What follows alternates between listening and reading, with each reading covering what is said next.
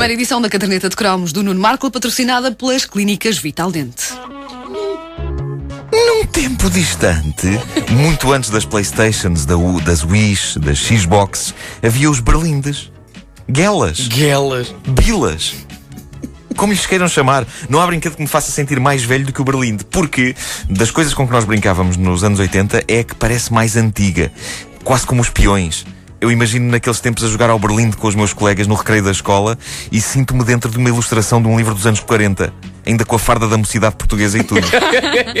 Os berlindes já cá andam há muito tempo, de facto, mas na década de 80 estavam ainda em alta. Não só porque brincávamos com essas psicadélicas bolinhas de vidro, mas porque de vez em quando lá surgia uma notícia de um irmão mais novo de um colega que tinha engolido um berlinde ou que tinha enfiado um No berlinde por uma nariz. das ventas acima.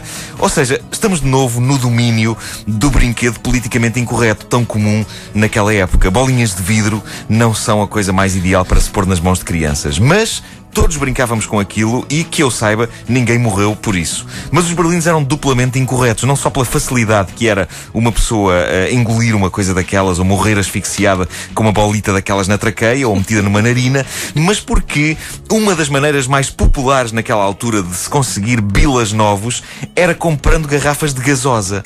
Sim, meus amigos, a gasosa Pirulito Bilas, O quê?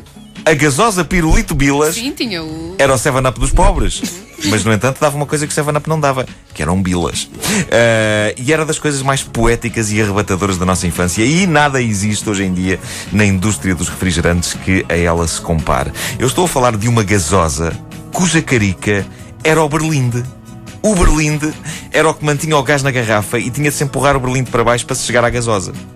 Eu tive de pesquisar sobre isto para chegar a estas conclusões porque eu consumi litros e litros de gasosa pirulito bilas ah, e tive direito aos berlindes respectivos, mas sinceramente o tempo tinha apagado da minha mente a maneira de abrir a garrafa e de retirar o berlinde lá de dentro. Mas se não estou em erro, às vezes era preciso partir a garrafa para ter acesso ao berlinde. Agora reparem no estimulante e saudável que isto era. Primeiro, o berlinde era banhado pela gasosa que íamos beber. Uma coisa que estava ao ar. E depois havia sérias possibilidades de vertermos algum sangue para resgatar o bilas do interior da garrafa. Olha, Ah, os anos 80, pá. Ah, pá, que conceito tão deliciosamente não a higiênico. criança deverá partir a garrafa. Sim, sim, sim, sim. A criança deverá partir a garrafa para retirar o atrativo berlinde. Bom, eu, eu não sei como é que ninguém se lembrou de, na senda do pirulito Bilas, criar, sei lá, o pirulito eh, rodilho de cotão. Não, coisa pouco higiênica por coisa pouco higiênica. Mas era adorável. Quantos micróbios do Berlinde não ingerimos nós com aquela gasosa? Gasosa que, já de si, não se podia dizer que fosse nenhum 7-Up. Eh, eu tenho cá para mim que quando se começa a beber uma coisa chamada pirulito bilas, já fica implícito que até pés humanos já devem ter sido lavados naquela água.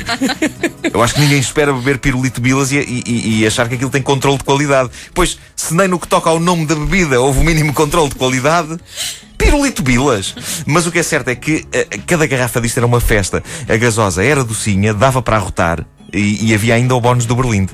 Fosse qual fosse o trabalho que iria dar sacá-lo dentro da garrafa. Agora imaginem o pratinho cheio que a Azai não tinha. Se tivesse apanhado a fábrica disto, o pirulito Bilas era tão espetacularmente transgressor que eu acho que pode, pode ser quase considerado uma forma de terrorismo.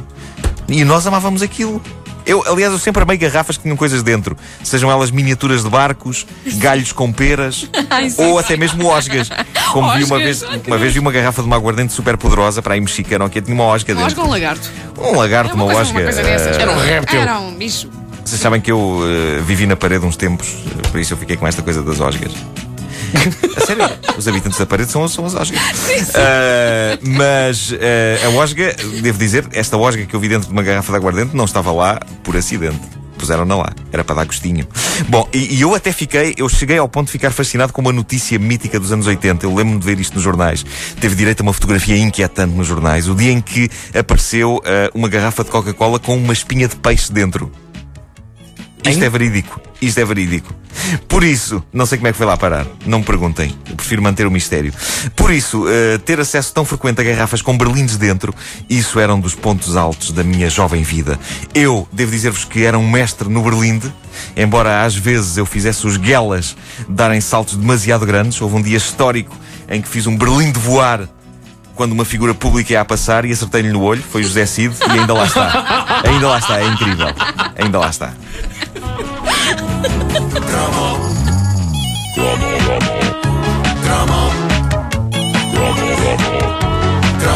Eu gostava de jogar às três covinhas. Ah, epá, pois era. Era às três covinhas. As três covinhas. E jogava mais nada, só sabia jogar às três covinhas. É deprimente. Quanto às regras disso, eh, não me lembro. Havia Mas três havia três buracos. covinhas. Havia três buracos. Sim. A caderneta de cromos é patrocinada pelas clínicas Vital Dente.